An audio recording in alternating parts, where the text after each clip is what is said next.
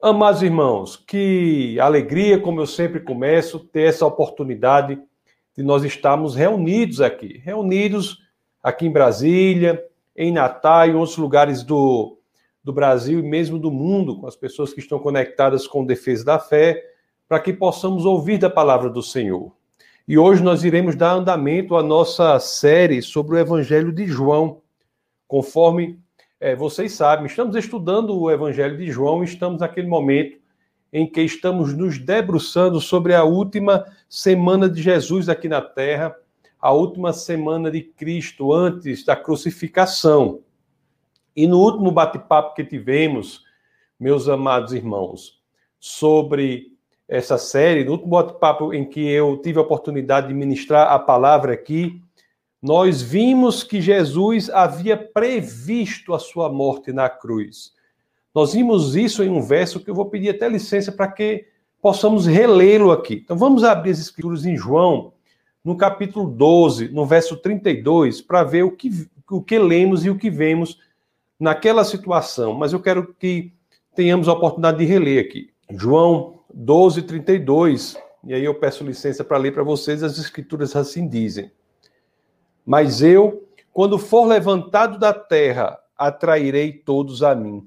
Jesus diz isso, levantado da terra, em alusão, em referência à sua morte na cruz. Ele não seria morto por apedrejamento, mas ele seria levantado em uma cruz da terra.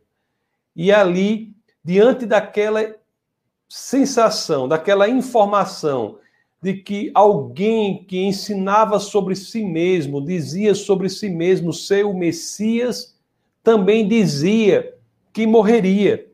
Como pode, amados irmãos, e assim era como pensavam as pessoas ali, como pode alguém que se diz ser o Messias afirmar que morreria?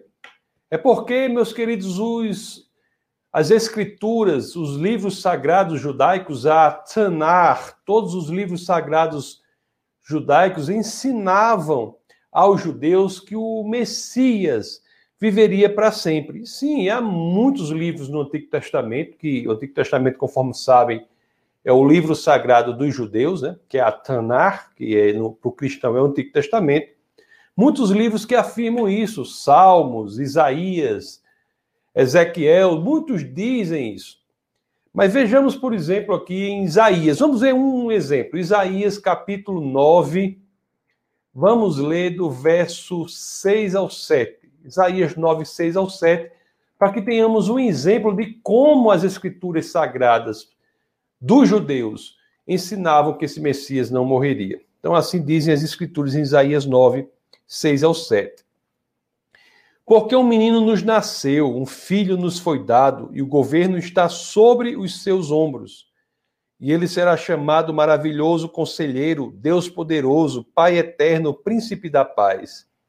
Ele estenderá o seu domínio e haverá paz sem fim sobre o trono de Davi e sobre o seu reino, estabelecido e mantido com a justiça e retidão, desde agora e para sempre. O zelo do Senhor dos exércitos fará isso.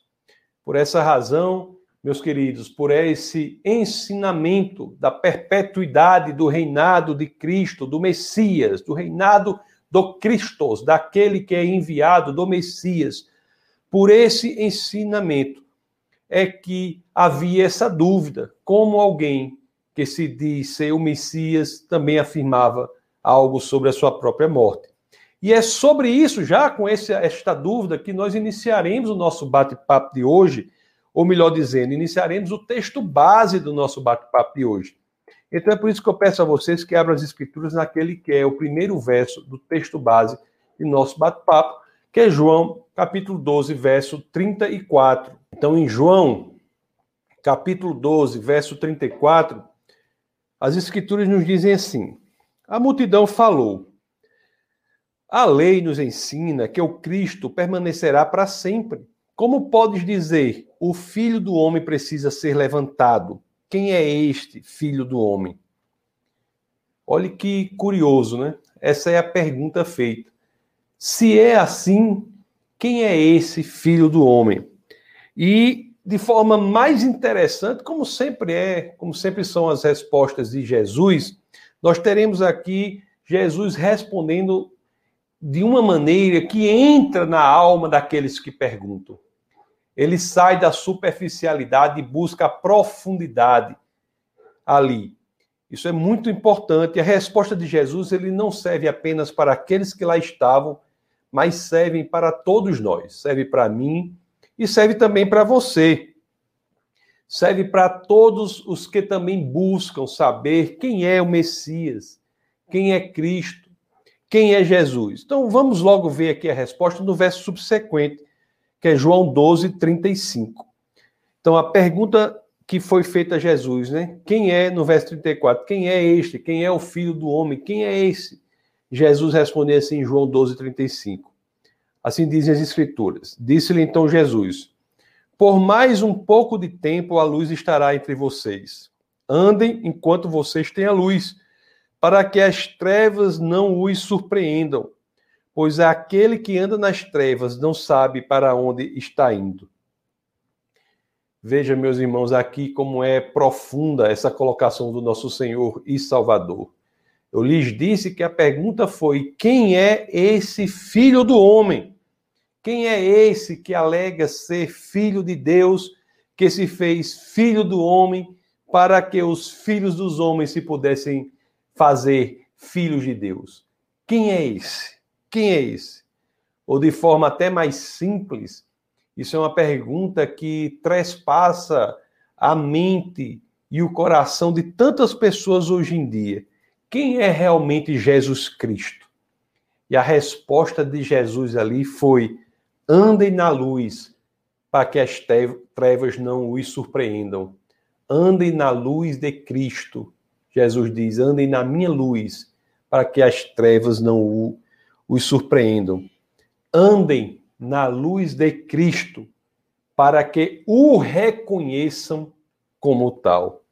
Olha esse princípio que é colocado aqui, porque Jesus entende que naquele momento uma resposta intelectual não seria suficiente para fazê-los mudar de opinião.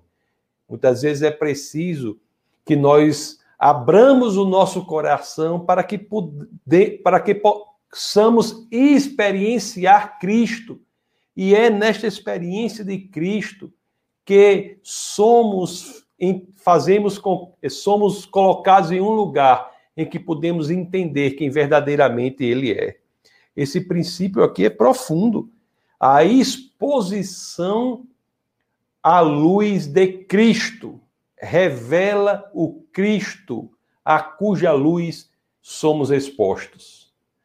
A exposição, se nós queremos nos colocar expostos à luz de Cristo, nós teremos como consequência uma crescente revelação deste Cristo a cuja luz nós somos expostos. Qual é a alternativa à exposição à luz de Cristo? Alternativa são as trevas. É isso que as Escrituras dizem. Quem está nas trevas, diz as Escrituras, não sabe para onde está indo. Não é assim que as Escrituras nos ensinam? É, meus amados e queridos irmãos. É isso que dizem as Escrituras. É isso mesmo. Então, é diante desta constatação é que eu aqui mais uma vez venho ao encontro de vocês para lhes pedir licença para que possa fazer uma pergunta. E a pergunta é assim: Antes eu peço que você se analise a si mesmo. E então, após essa análise criteriosa do seu próprio coração, agora eu lhe faço uma pergunta e você deve responder a você mesmo essa pergunta aí. Você realmente sabe para onde você está indo? Você realmente sabe para onde você está indo? Olhe meu querido, meu querido irmão, minha querida irmã, olhe para a caminhada da sua vida e responda com sinceridade para si próprio. Você consegue ver o lugar para onde você está caminhando? Você efetivamente consegue ver isso, antecipar isso? Qual é o destino final a que levará esta trajetória da sua vida? Meus queridos, essa pergunta é profunda. Jesus é tão impressionantemente grandioso que ele, como um bisturi, chega ali num lugar específico. Quem é esse Cristo? E ele diz: ande na luz de Cristo, senão não estarás andando nas trevas. Porque muitas coisas, meus queridos, são até mesmo boas, mas elas não são luz para iluminar o nosso caminho. Elas não são nortes para que seguimos, sigamos esta orientação.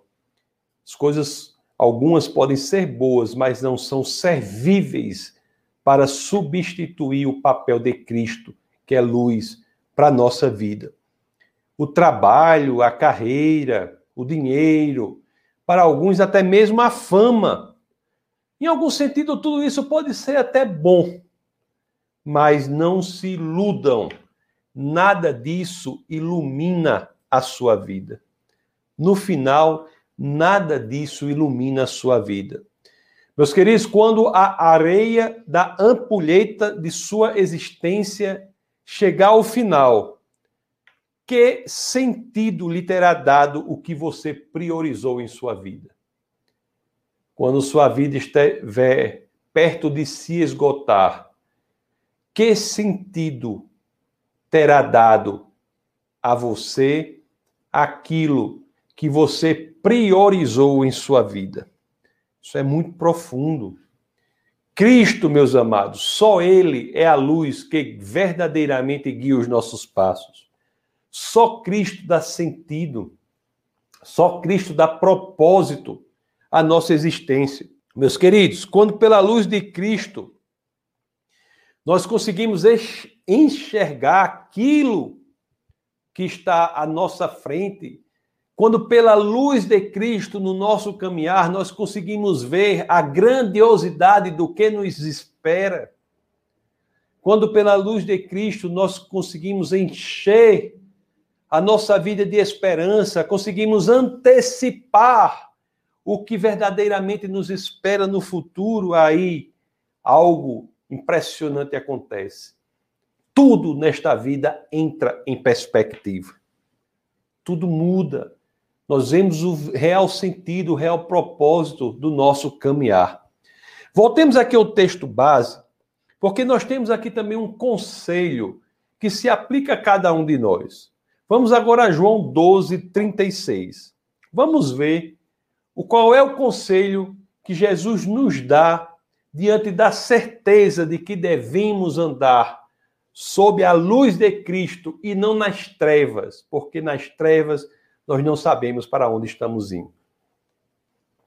João 12, 36, as Escrituras dizem assim: Creio na luz enquanto vocês a têm para que se tornem filhos da luz. Olha isso aí. Creio na luz enquanto vocês a têm, para que se tornem filhos da luz. Terminando de falar, Jesus saiu e ocultou-se deles. Amados irmãos, se tudo parece tenebroso, escuro, em trevas na sua vida, você olha para um lado, olha para o outro, e tudo parece escuro, você não sabe para onde você está indo. Você não sabe o propósito e a razão da sua própria existência. Você deve se lembrar de algo. Mesmo que sua intimidade com Cristo ainda seja muito pequena, não se engane, siga esta luz. Na escuridão completa, inclusive na escuridão completa da própria alma, uma simples e pequena luz, como talvez seja aquela que você ainda tem em intimidade com Cristo, é capaz de iluminar inteiramente o seu caminho e mudar verdadeiramente a sua vida. A luz de Cristo é de uma forma que você deve agir nela haja na luz de Cristo que você tem.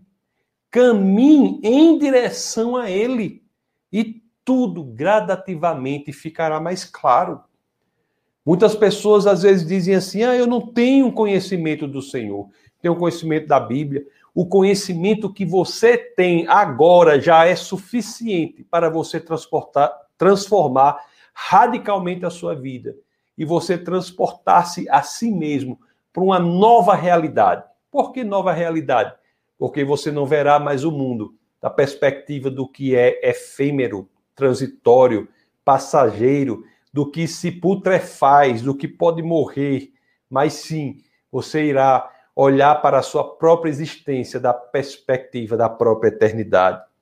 É, meus amados irmãos, não há esperança maior do que essa. É preciso que este convencimento saia dos labirintos de nossa mente e invada o nosso ser, invada a nossa existência, tome conta de nós mesmos. É preciso que isso ganhe gradativamente maiores e maiores proporções. Na medida em que andamos na luz que temos, somos expostos a uma luminosidade maior e passo a passo tudo é transformado. É preciso que verdadeiramente nós hajamos e nos comportemos como de fato nós cremos. Segure-se no conhecimento que você tem de Cristo e ele é suficiente, repito, se você agir nele para que sua vida nunca mais seja a mesma. Vamos ler agora João 12, texto base. Vamos ler do 37 ao 41. João 12, 37 a 41. As escrituras dizem assim: Mesmo depois que Jesus fez todos aqueles sinais miraculosos, não creram nele. Isso aconteceu para se cumprir a palavra do profeta Isaías que disse: Senhor, quem creu em nossa mensagem e a quem foi revelado o braço do Senhor. Por esta razão eles não podiam crer, porque, como disse Isaías no outro lugar, cegou os seus olhos e endureceu-lhes o coração, para que não vejam com os olhos, nem entendam com o coração, nem se convertam, e eu os cure. Isaías disse isso porque viu a glória de Jesus e falou sobre ele. As profecias são visões do futuro que são dadas por Deus, que eram dadas por Deus aos profetas ali. E eles escreveram. Não é que Deus tenha de forçar a realidade para que a realidade aconteça da forma que foi previsto. É que a realidade efetivamente ocorre da forma que foi prevista, porque Deus mora fora do tempo e é capaz de ver o que no futuro as pessoas livremente decidem. Meus queridos, o que nós temos aqui é algo profundo. É algo que diz assim: preste atenção. Muitos não entregam as suas próprias vidas a Cristo, não porque não há evidência suficiente de quem Ele é. Não é essa a razão. O que as Escrituras nos ensinam aqui é que muitos não entregam as suas vidas ao Senhor porque amam mais a este mundo do que amam ao nosso Deus. As pessoas têm de ter um elemento de vontade. Muitas que são até convencidas de quem Jesus é, têm de entender que há de se priorizar Deus em detrimento do amor por este mundo. O amor por este mundo não pode ser maior do que o amor que se tem em relação a Deus. Aqui mesmo na história que, que, estamos lendo, fazia poucas semanas que um dos milagres mais impressionantes das, das Escrituras havia acontecido. Jesus havia ressuscitado Lázaro entre os mortos. Corpo ali já em estado inicial de deteriorização, de putrefação. Se rendeu a um só comando do Deus encarnado. Jesus de Nazaré e se reconstituiu por completo e Lázaro saiu vivo. E as pessoas haviam experienciado, vivenciado, haviam ouvido isso. Fazia poucas semanas que isso tinha acontecido. Mas mesmo assim, muitos não creram. É interessante, meus amados, que nem neste, nem todos os milagres e ensinamentos de Jesus Não são todos que veem a glória de Deus. Não são todos que passam a proclamar as verdades do Evangelho. E é assim até hoje. E por quê? Porque muitos não querem. Muitos têm o seu coração fechado para as verdades de Cristo. E isso até hoje. Quantos não vivenciam milagres profundos de Jesus, no defesa da fé mesmo? Inúmeros exemplos de pessoas que são miraculosamente curadas, curadas às vezes de problemas crônicos, de problemas gravíssimos, e após algum tempo, quando tudo volta ao normal, escolhem se afastar de Cristo. Quantos passam pela mesma situação que as Escrituras narram aqui? Quantos ouvem a palavra da salvação, como os que estão ouvindo agora, e mesmo assim se recusam a crer nela. Quantos? Meus amados irmãos, é preciso o elemento da vontade, o elemento da coragem, o elemento da decisão. É preciso ir adiante, é preciso ter coragem, render-se, arrepender-se. É preciso assumir que estava errado e aí sim entregar a vida ao Senhor. É por isso que essa questão que é posta por Isaías lá no é, capítulo 53, logo no início, no verso 1, Isaías 53, 1. É por isso que essa questão posta ali, questão tão conhecida, é atemporal, se aplica até hoje aos nossos dias. A Bíblia, conforme vocês sabem, não é antiga, nem nova, nem atual. A Bíblia é atemporal. Olhe que as Escrituras nos dizem aqui em Isaías 53, 1. Quem creu em nossa mensagem e a quem foi revelado o braço do Senhor? Que princípio poderoso esse. Eu às vezes digo, e vou repetir aqui, que uma das coisas mais amedrontadoras, um dos princípios mais amedrontadores das Escrituras, capazes de nos deixar caminhando com as pernas cambaleantes, é o princípio que diz assim: Deus respeita as nossas escolhas. Deus respeita as nossas escolhas. Por isso devemos ter muito cuidado ao escolhermos, ao exercermos o grande presente, que é o presente do livre-arbítrio. Temos que ter muita cautela, ponderação, pensamento, para que saibamos ter a coragem de escolher certo uma vida de rejeição a Deus, meus queridos, vai desembocar na confirmação de Deus desta própria rejeição. Se a escolha definitiva é de fato rejeitar o Senhor, a consequência é que a pessoa terá esta escolha confirmada pelo próprio Senhor. A escolha definitiva leva a cegueira dos olhos, leva ao endurecimento do coração. A rejeição constante de Deus, meus queridos irmãos, leva a uma situação em que a pessoa nem sequer quererá entender a mensagem de Jesus. O pecado é mais do que uma escolha o pecado exerce um poder. O afastamento de Deus não faz com que a pessoa esteja só no mundo, mas que ela seja escravo de outros deuses com Ds minúsculos. É por isso que escolhas reiteradas de afastamento do Senhor fazem com que gradativamente os olhos sejam cerrados e o coração seja endurecido.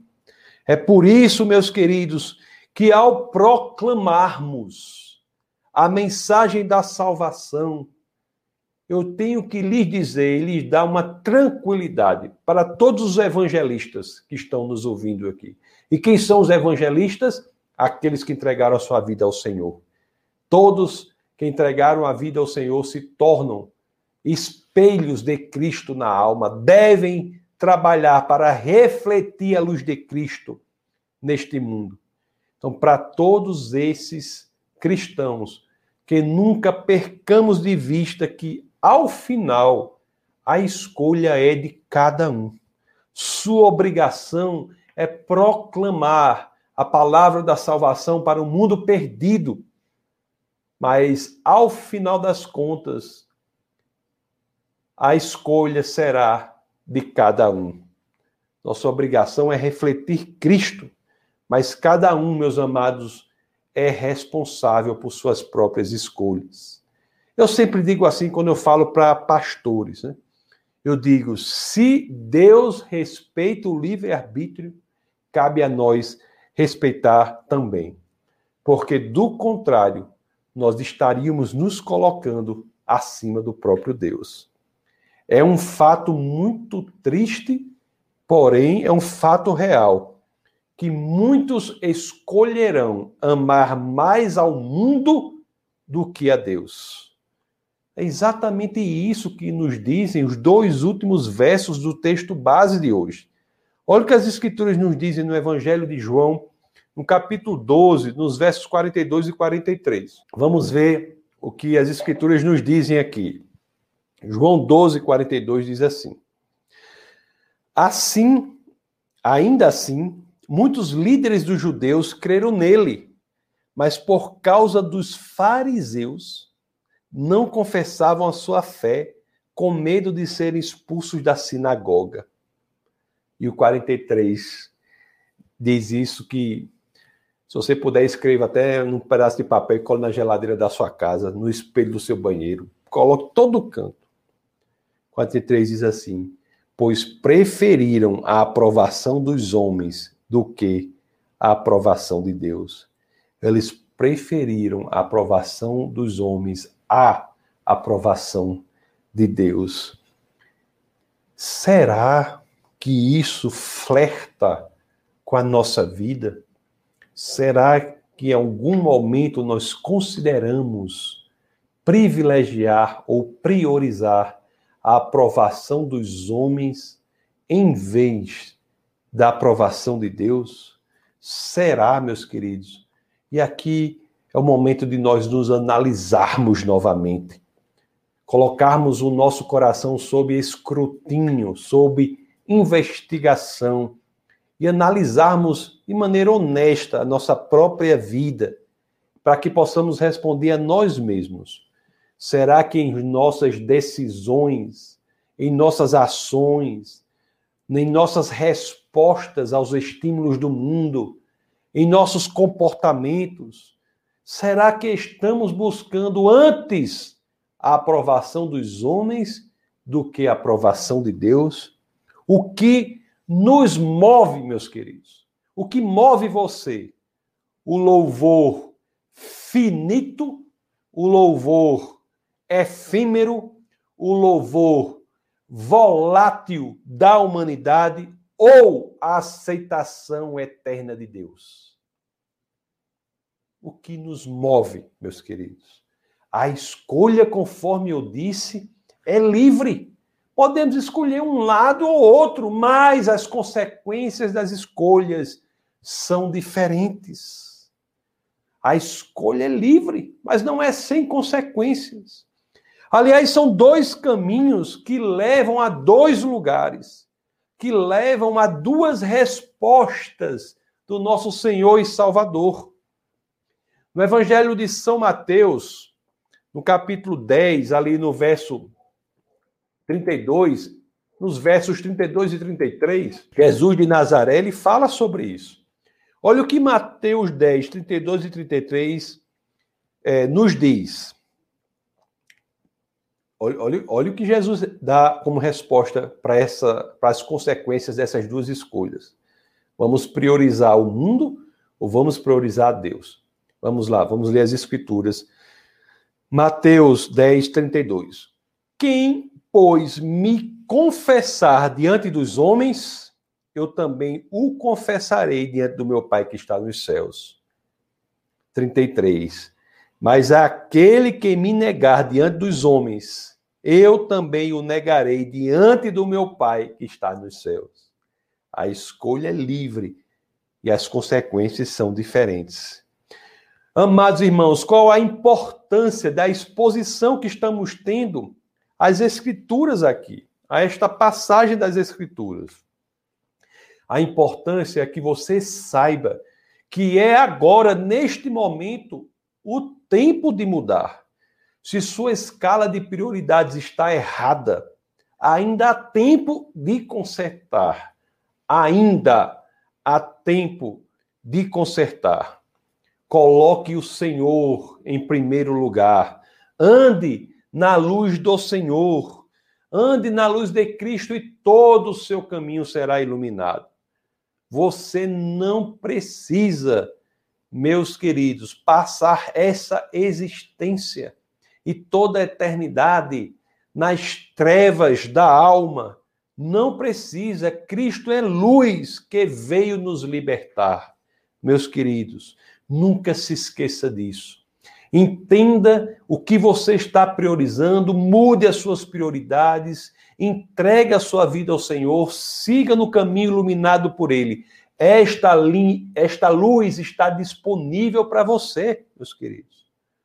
Portanto, que todos creiamos nessa luz enquanto ainda há tempo, enquanto ainda nós a temos enquanto ainda Cristo está com sua graça disponível para nós. Porque só assim, unicamente assim, é que nós nos tornaremos verdadeiramente filhos de Deus. A decisão é sua. Vamos orar. Senhor, muito obrigado, Pai, por tudo que o Senhor tem nos mostrado muito obrigado por suas escrituras. Muito obrigado, Pai, por nos avisar a tempo do que precisa ser mudado. Muito obrigado, Senhor, por esta oportunidade que temos de estarmos conectados aqui e uma advertência tão grande dada pelas Escrituras se torna mais ainda palpável, mais ainda disponível para todas as pessoas para que verdadeiramente possamos realinhar a nossa vida. Obrigado, Senhor, por ser luz diante das trevas, por nos mostrar o caminho, por nos oferecer a eternidade em lugar daquilo que se deteriora. Obrigado, Senhor, por nos mostrar esse mundo sobrenatural, quando muitas vezes nós nos mergulhamos em problemas, em detalhes que são unicamente temporais. Obrigado, Senhor, por nos apresentar uma perspectiva diferente, que faz com que nós possamos verdadeiramente colocar em primeiro lugar o nosso Senhor e Salvador Jesus Cristo, acima de todas as coisas, para que essas coisas possam estar na perspectiva correta, que é a da transitoriedade desta vida, cujo propósito e o sentido são um só: refletir Cristo para o mundo que ainda está perdido. E é no nome de Jesus Cristo, meu Pai, no nome poderoso do Logos encarnado, no novo nome poderoso da Alétea, da verdade que se revela a nós. É no nome dele, no nome poderoso, nosso Senhor e Salvador Jesus Cristo, que todos em uma só voz dizemos: Amém.